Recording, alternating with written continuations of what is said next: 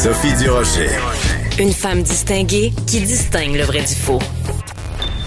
Vous écoutez Sophie Durocher. Cube Radio. Les rencontres de l'heure. Marie-Claude Barrette et Sophie Durocher.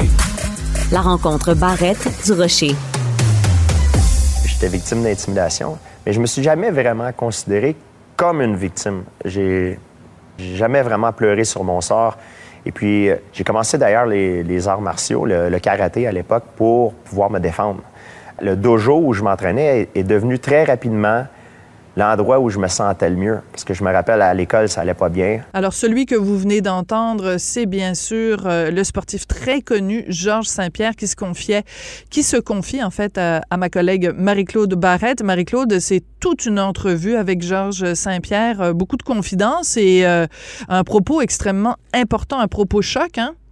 Ah, absolument. Ben, absolument, Sophie. Euh, euh, quand il parle d'intimidation, moi, euh, ce qui m'a, euh, ce qui m'a touché, c'est, tu sais, quand, quand tu les- quand as vécu l'intimidation puis tu le racontes, il y a une charge émotive qui est supplémentaire que d'en parler quand on l'a pas vécu.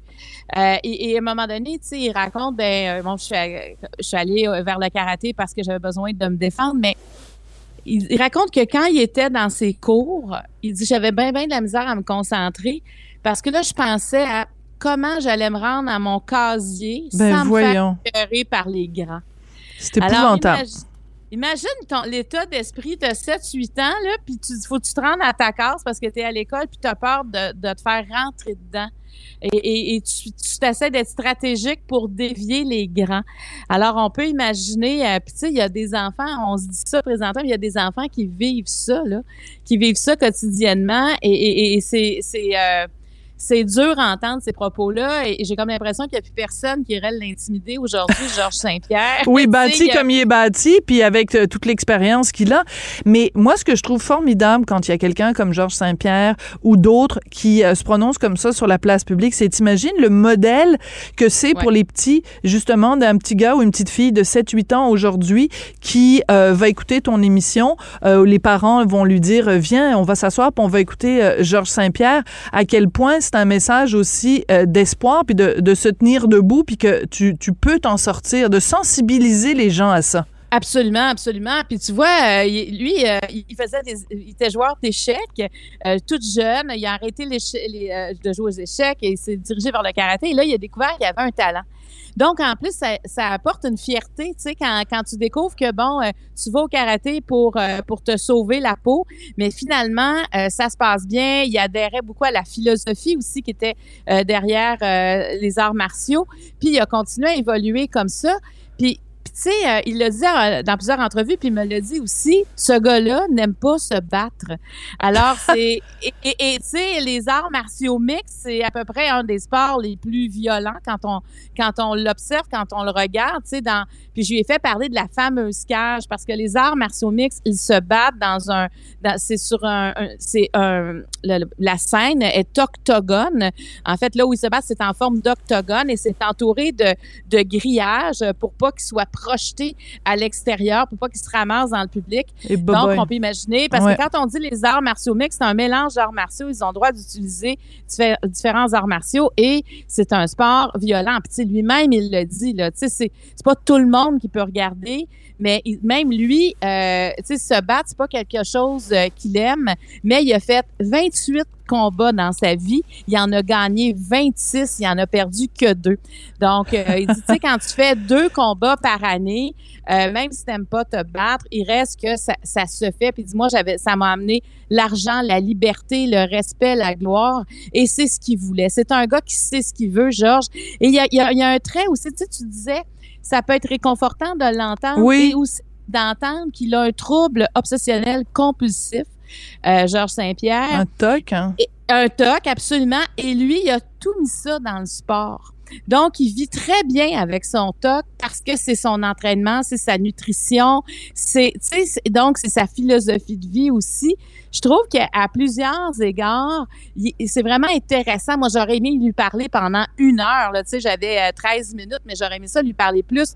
Tu sais, il faut pas oublier aussi que ce gars-là est une superstar à travers le monde. Ah, écoute, totalement. Écoute, moi, je, je suis allée faire un petit tour sur, euh, mettons, son compte euh, Twitter. Là, c'est euh, des, des, des, des, milliers d'abonnés, mais c'est aussi vraiment, là, tu sais, plein de gens à travers le monde qui, qui le connaissent. Là, c'est un George St. Pierre.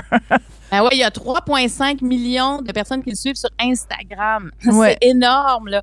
Euh, puis, tu vois, moi, il venait à l'émission pour parler de commotion cérébrale parce que évidemment quand un sport euh, violent comme ça, tu puis euh, je veux dire souvent lui il a jamais terminé, il a jamais euh, eu de KO directement, mais on sait qu'un KO c'est une commotion cérébrale. Alors on, puis il a, été secoué là, il a fait un là, il, a, il, a, combattu Hendrix en 2013, il a, il a gagné ce combat là et il dit j'étais pas bien, tu sais, m'a dit j'étais pas bien ni sur le plan personnel ni sur le plan professionnel. J'ai fait ce combat là et pendant le combat, il y a tellement eu de coups à la tête que même pendant le, le, combat, il a perdu la mémoire. Il y a un grand bout qui se souvient même pas de ce qui s'est passé dans l'arène. Alors, on peut, euh, on peut imaginer ce que ça fait au cerveau. Puis, on avait Dave Ellenberg, euh, qui, euh, qui est neuropsychologue, neuropsychologue c'est ça, il, qui venait expliquer l'impact sur le cerveau d'une commotion cérébrale parce que Là, je veux quand même parler de ça, Sophie, parce que la glace s'en vient dehors. Le verglas, la neige, on fait des chutes. Et c'est important parce qu'on a l'impression que les commotions cérébrales sont beaucoup, euh, sont beaucoup, c'est beaucoup les sportifs, tu sais, qu'il faut que tu fasses du sport, puis il faut que ce soit, euh, qu'il y ait des impacts, mais non, ça peut être beaucoup plus beaucoup plus euh, facile que ça, avoir une commotion cérébrale. Il faut, faut bien comprendre que c'est le cerveau qui se promène, qui cogne sur les parois euh, du crâne. Alors, euh, alors, on a parlé de ça. Puis Georges Saint-Pierre, je pense que c'est accepté l'invitation. C'était vraiment parce qu'il voulait parler et en savoir plus, parce qu'il s'inquiète sur son état. Parce qu'il dit, lui, moi, présentement, je sais pas combien de commotions cérébrales j'ai eu, mais c'est sûr, j'en ai eu plusieurs. Mais 28 combats, il y en a dû en avoir une coupe là-dessus, là. Hey, mais hein, puis dit, tu sais, pour le moment, je vais bien, mais je peux te dire que j'ai des collègues euh, que ça paraît qui ont eu plusieurs commotions cérébrales, tu sais, qui ont, qui, ont, qui ont des impacts importants. Mais le, problème des commotions cérébrales, c'est cumulatif. Et plus que tu en as, ben plus que tu peux avoir des conséquences en vieillissant. Donc, un vieillissement prématuré. Et, et, ça, et c'est sûr que ça fait peur aux sportifs parce que quand tu en as eu plusieurs, ça peut, tu sais, tu peux avoir euh, une démence qui va arriver plus vite, tu as des problèmes de mémoire beaucoup plus rapidement. C'est des gens qui vont avoir aussi une variation de l'humeur, qui vont avoir des états dépressifs euh, plus fréquents. Mais, euh, mais pour, tout, pour toutes nous là, qui, pourront qui vont débouler nos marches d'escalier là, ou quoi que ce soit, là, euh, dès qu'il y a des, de la fatigue ou des maux de tête anormaux, faut aller consulter. On avait Heidi Ellinger, la photographe. Oui, oui, oui. Elle a eu une commotion, elle? Ben oui, écoute, Heidi jouait ben, elle jouait au tennis euh, il y a, 5-6 ans avec une amie, puis en, double. Et son amie, par, euh, par accident, l'a frappée à la tête avec la raquette. Et, euh, tu sais, elle était sonnée, mais bon, elle a pris des, des pilules pour des antidouleurs. Elle a continué. C'est une semaine plus tard, elle était dans sa voiture et rien n'allait. Et là, elle s'est rendue à l'hôpital. Et là, ils ont dit, ben écoute, tu as une commotion cérébrale. Et elle a dû rester des mois euh, chez elle, pas d'écran, couché à terre, hein? noir, tranquille. Ah oui, tout à fait, ça n'allait pas du tout, du tout. Euh, et, et euh, et maintenant, tu vois, même quand elle est venue en studio vendredi dernier, elle dit juste, elle s'est cognée la tête la veille en se relevant sur, tu sais, elle s'est penchée, puis elle s'est cognée la tête sur le dessous d'une table, puis elle dit, je encore sonnée de ça. Ben, donc, voyons donc. Ouais, elle a encore beaucoup de problèmes. C'est encore invalidant pour elle, la commotion cérébrale. Donc, ben, je me disais, je trouvais c'était important d'en parler parce que je trouve qu'on néglige ça. Tu sais, si quelqu'un nous dit qu'il a fait une commotion cérébrale, là, cinq ans plus tard, on a envie de dire, ben là, tu dois être correct, là. Mais non, ça, ça, ça dépend de l'ampleur. Puis, tu sais, comme elle dit avant, elle faisait du, elle a fait du sport longtemps. Elle dit peut-être que j'en ai eu des petites. Puis celle avec la raquette, c'était comme la celle qui est venue, euh, qui est venue trop secouer euh, ma tête. Mais c'est vraiment intéressant. Et Dave Ellenberg, là, il a écrit deux livres lui, sur les commotions cérébrales. Et euh, il est fascinant quand il en parle parce que c'est un univers qu'on ne connaît pas non, encore. dont on parle pas assez. On commence quand même à en parler euh, beaucoup plus, mais euh, Oui. il reste encore euh, beaucoup, beaucoup de choses à apprendre euh, dans ce domaine-là, ouais. Ah ouais, ouais. Puis comme parents, là, si on a des jeunes qui font du sport, c'est important, tu sais. Puis euh, c'est parce que des fois, on a comme l'impression euh, que, que c'est un mal de tête, puis on reprend. Non, non. Puis tu sais, comme dans le football américain, ils sont ultra sévères. Je veux dire, dès qu'il y a un doute, le joueur est retiré. Je pense qu'ils ont donné l'exemple à d'autres associations sportives de ne pas. Euh, sais, on peut pas, on peut pas niaiser avec euh, dès qu'il y a- il y a une présumée commotion cérébrale, les conséquences sont trop graves. On l'a vu aussi avec Crosby au hockey, qui a eu plusieurs commotions cérébrales, puis on a toujours peur que la prochaine soit la dernière, parce que ça peut être fatal aussi une commotion cérébrale quand on en a plusieurs. Alors c'est euh, c'était bien bien intéressant. Fait que pour venir à Georges Saint-Pierre, c'est il a vraiment participé puis c'était drôle parce qu'il appelait de, docteur docteur Ellenberg, là, il voulait vraiment euh, qu'il réponde à ces questions. Puis lui euh, même euh, comme sportif en 2016, avec trois autres collègues, euh, ils ont mis une association sur, euh, sur pied pour euh, protéger les combattants des arts martiaux mixtes parce que c'est un sport qui est violent, puis c'est, c'est sûr que le corps écope beaucoup. Et il y avait là-dedans, entre autres, faut reconnaître l'impact des commotions cérébrales. Ben voilà. Faut protéger des commotions cérébrales. Absolument. Écoute, Marie-Claude, donc, euh, j'encourage tout le monde à, à aller revoir cette entrevue ou voir cette entrevue avec, euh, avec Georges Saint-Pierre, donc le maître des arts martiaux mixtes, dans un tout autre ordre d'idées. Je pense qu'on a été très, très, très nombreux et nombreuses à être choqués de la décision récente d'un juge qui a donné l'absolution à un professeur, appelons-le le professeur voyeur, Simon Lamar, donc qui pendant trois ans a photographié ou filmé sous euh, les jupes des, de, de, de mineurs. Et euh, donc, euh, il a été, euh, quand il s'est présenté de- devant le juge, le juge lui a donné une absolution parce que ce monsieur-là est professeur et parce qu'il a un doctorat, puis parce que le juge considérait qu'il pouvait apporter beaucoup de choses à la société. Mais heureusement, euh, hier, donc, le ministre de l'Éducation, Jean-François Roberge, qui a décidé de lui retirer son brevet. Euh, J'avoue que moi, ça met un petit peu de, de, de miel sur la plaie, là, parce que je trouvais ça assez saugrenu comme décision de la part du juge.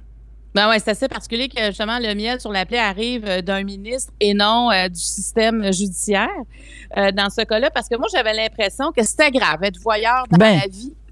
C'était grave. Là, pendant trois ans, euh, tu étais voyeur de jeunes étudiantes, de jeunes femmes, que, que ça fait partie, c'est comme une obsession que tu as de mettre le cellulaire en dessous de la jupe de, de, de filles pendant qu'elles montent un escalier ou peu mais moi, je me disais, il me semble que c'est grave, ça. Puis en plus, tu plaides coupable à ça. Tu fais ça pendant trois ans.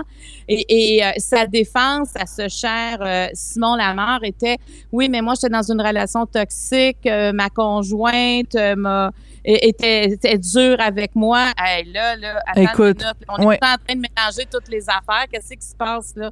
Moi, je, ça, j'avoue, là, Sophie, que quand on entend des affaires comme ça, tu sais, euh, il y a, peut-être des éléments de droit, là, des points de droit, mais, mais c'est d'une clémence, ça n'a aucun sens. Je- moi, là, Mais c'est le message, le message que ça envoie. Ça veut dire que t'as- t'as- toi, toi, toi c'est ça, ta déviance sexuelle dans la vie, c'est de photographier ou de filmer euh, des, des, des très jeunes filles euh, en dessous de leur, tu sais, pour photographier leur fond de culotte.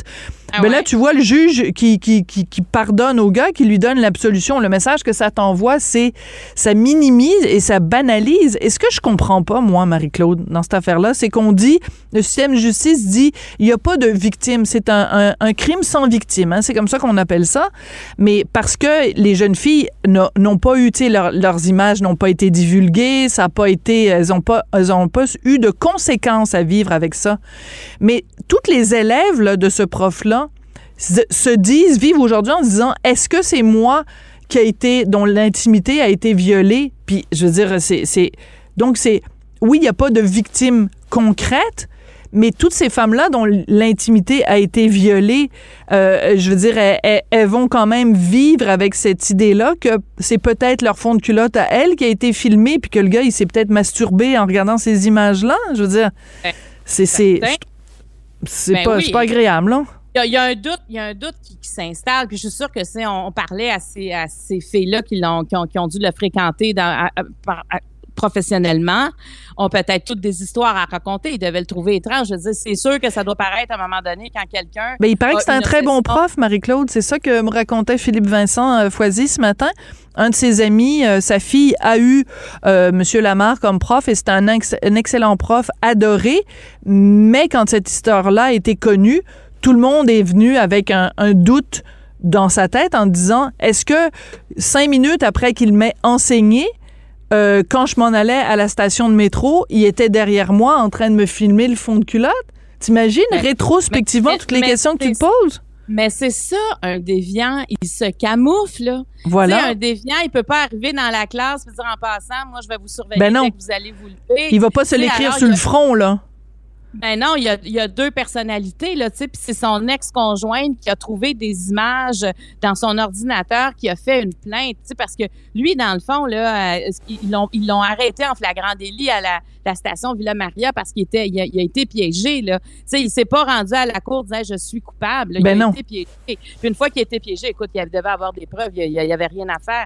Il a, il a décidé de, de plaider coupable. Mais tu sais, quel message on envoie présentement Voilà. avec ça, tu sais, parce que le juge euh, Jean-Jacques Gagné a dit il n'est pas dans l'intérêt du public de neutraliser le savoir de l'accusé, de Mais se là- priver d'une quinzaine d'années d'études et de travaux universitaires. Donc, les études, ce serait un contrebalan, un contrepoids à une déviation sexuelle. C'est ce qu'on comprend. Tu moi, je suis pas avocate, puis j'ai, j'ai, j'ai pas envie de devenir avocate, mais quand je lis ça comme simple citoyenne, je me dis, OK, si ce- cet homme-là avait pas eu d'études, si euh, il travaillait dans une usine, qu'est-ce qui serait arrivé avec ce gars-là? Ben c'est ça, c'est un donc on crée un double standard. On dit il y a les gens pas d'études, puis à ce moment-là vous vous allez avoir euh, euh, une condamnation, votre carrière va être euh, votre tu sais, votre votre métier, votre vie va être détruite.